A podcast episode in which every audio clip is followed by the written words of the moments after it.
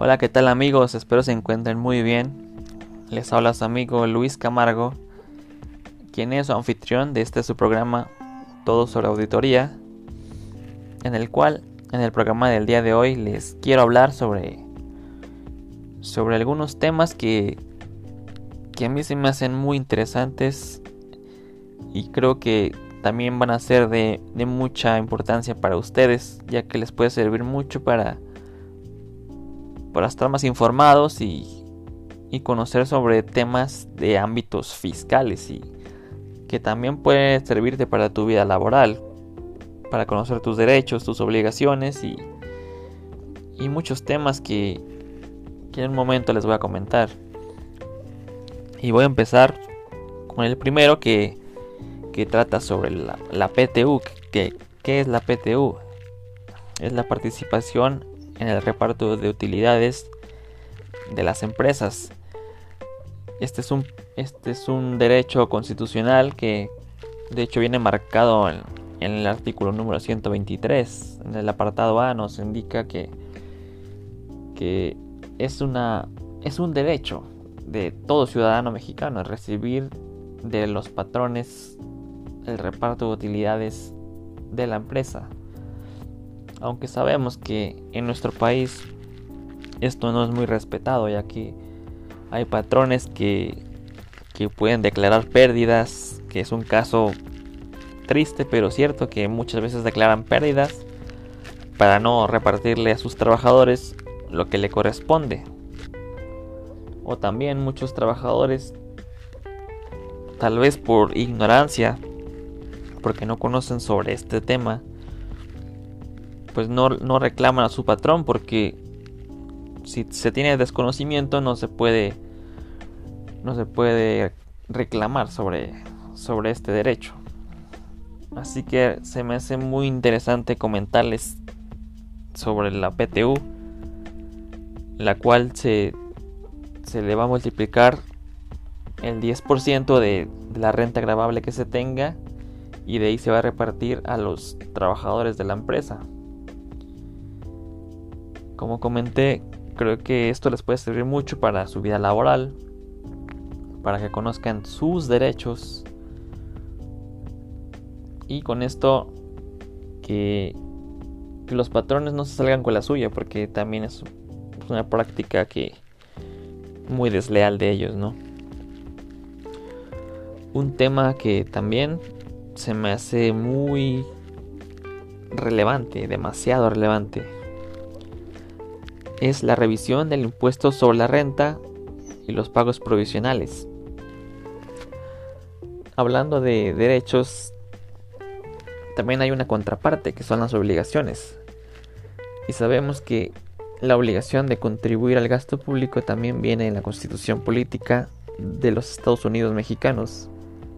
Precisamente en el artículo número 31 que nos marca que que todo ciudadano mexicano tiene, tiene la obligación de contribuir al gasto público.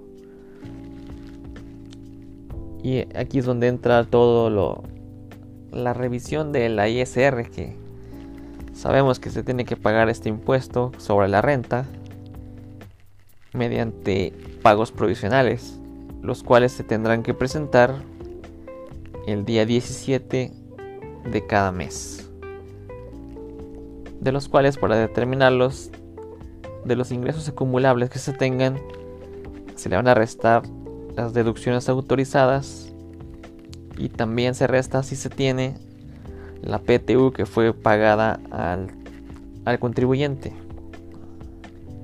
A esta a lo que te salga de de restarlos será tu base grabable la cual vas a multiplicar por el porcentaje de la tasa o tarifa que se tenga en el artículo número 9 de la ley de ISR.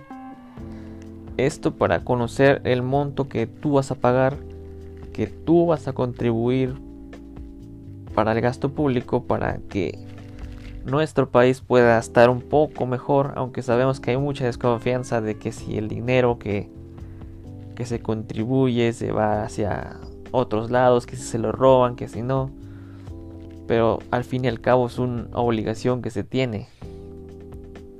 todos tenemos que contribuir y, y realmente considero que, que en México no hay mucha contribución, la cual debería haber más para tal vez así tendríamos un país mejor económicamente, con mejor infraestructura y tal vez hasta se tendría un poco de menos pobreza, en mi opinión. Pero bueno, esto eso ya es muy aparte. Nos compete más lo fiscal a nosotros. Otro tema que que considero que, que es bueno que, que sepan porque es muy bueno estar enterado de, de, ciertas cosas que, que nos puedan afectar en, en el ámbito fiscal. Y una de ellas también es la inspección de la presentación de declaraciones de ejercicios anteriores, los cuales sabemos que nos marca en la ley de ISR que, que después de 5 años que la autoridad fiscal nos quiera revisar, no podrá, ya que después de 5 años la prescripción es cuando surge efecto y, la autoridad fiscal no podrá revisar las declaraciones o las omisiones que se tengan que no se hayan presentado declaraciones por ciertos ejercicios y es aquí donde la autoridad va a tener esta tendrá que efectuar esta prescripción. Aunque sabemos que hay contribuyentes que, que no cumplen con sus obligaciones y que tal vez el SAT los está cazando, les está los está inspeccionando para que puedan cumplir con las obligaciones, les pone trabas, les, los multa, recargos, etcétera, etcétera. Pero también puede, llega el momento en que, como, en que, como lo comenté, después de un tiempo la autoridad fiscal no te puede seguir revisando y es donde aquí la, el, este derecho se, es omitido por la prescripción que tiene el SAT de, ejecutar este, esta prescripción. Siendo muy interesante, ya que hay mucho contribuyente que, que se le escapa al SAT y tal vez no han sido tan tan severos con, con perseguir al contribuyente.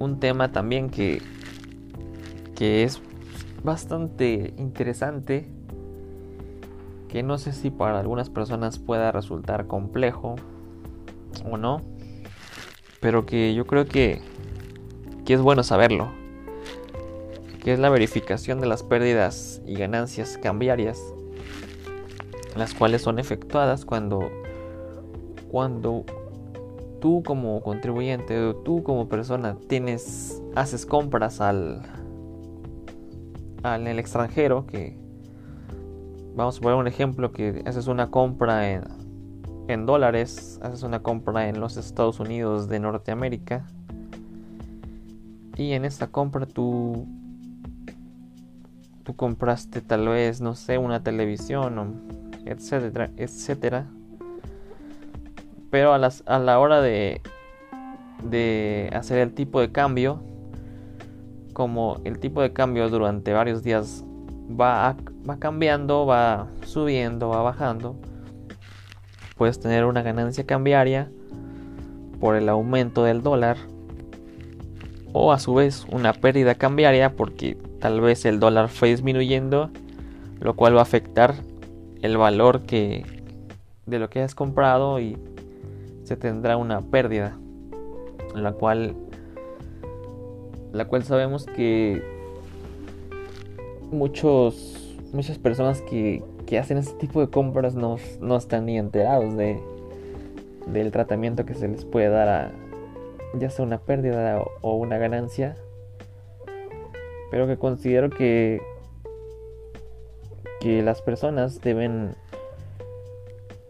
se deben informar un poco más, ya que muchas veces las pérdidas no son vistas como tal y, Y es por eso que tal vez en los negocios, en los negocios de ciertas personas terminan por afectarles ya que no son consideradas. Y es relevante para mí, es relevante que, que se pueda exponer toda esta información para, para todos ustedes que, que oyen este podcast. Y para finalizar, otro. El tema final que. que es muy. que para mí es relevante, es interesante, es, es genial para mí comentar. Es la revisión del resultado fiscal para ISR. El cual también, como ya, ya les he comentado, que que se tiene que contribuir, hay que contribuir a, al gasto público. Y aquí el les voy a comentar un poco sobre el procedimiento que se tiene que tener para, para la, la determinación del resultado fiscal. El cual, primeramente, tenemos los ingresos acumulables que se tengan en el ejercicio. A estos ingresos vamos a restarle el total de deducciones autorizadas del ejercicio.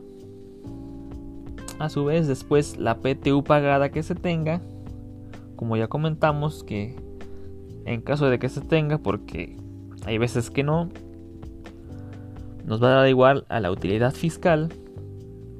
Esto vamos a disminuir las pérdidas fiscales en caso de que se tengan y que estén pendientes de amortizar. Nos va a dar como resultado el resultado fiscal el cual tendrá que ser multiplicado también por la tasa de ISR del artículo 9, la cual también hace rato comenté, que es del 30%. Igual nos dará el ISR anual causado. Esto vamos a disminuir, los pagos provisionales efectuados, los cuales comenté hace un, hace un rato, hace un momento, los cuales se tienen que presentar el día 17, como ya también se comentó. Y también restar las retenciones efectuadas por personas que pagan por conceptos de intereses del artículo 54 de la ley de ISR. Y finalmente nos va a dar la diferencia a cargo o a favor del contribuyente. Este procedimiento, como vemos, no es muy complejo, pero para la gente que no está metida en, temas fiscales, contables, se le puede llegar a complicar. Y es por eso que, como, como he reiterado durante, durante este episodio de, de este podcast, es muy, es muy importante, ya que esto nos puede servir para poder, para que nosotros podamos cumplir con, la, con las obligaciones de una manera más eficiente sin, sin caer en, en, la, en la evasión de impuestos, que tal vez nos puedan caer multas, recargos, actualizaciones o incluso en, en ya medidas muy drásticas que podamos caer en la cárcel. Así que considero que que todas estas consideraciones deben ser tomadas en cuenta para que para que todos ustedes puedan tener una una vida fiscal de su negocio o de, o de su persona más eficiente y más práctica. Y es por eso que, que les comenté, les expuse toda esta información que, que me gustó y que con mucho agrado les, comparto. Muchas gracias por escucharme el día de hoy. Síganme en Instagram, Camargo Octavio. En Facebook, Luis Camargo. En Twitter, Luis-Camargo. Ahí me pueden comentar lo que ustedes quieran. Síganme. Este, estén pendientes a más capítulos sobre todo sobre auditoría. Les habló su amigo Luis Camargo.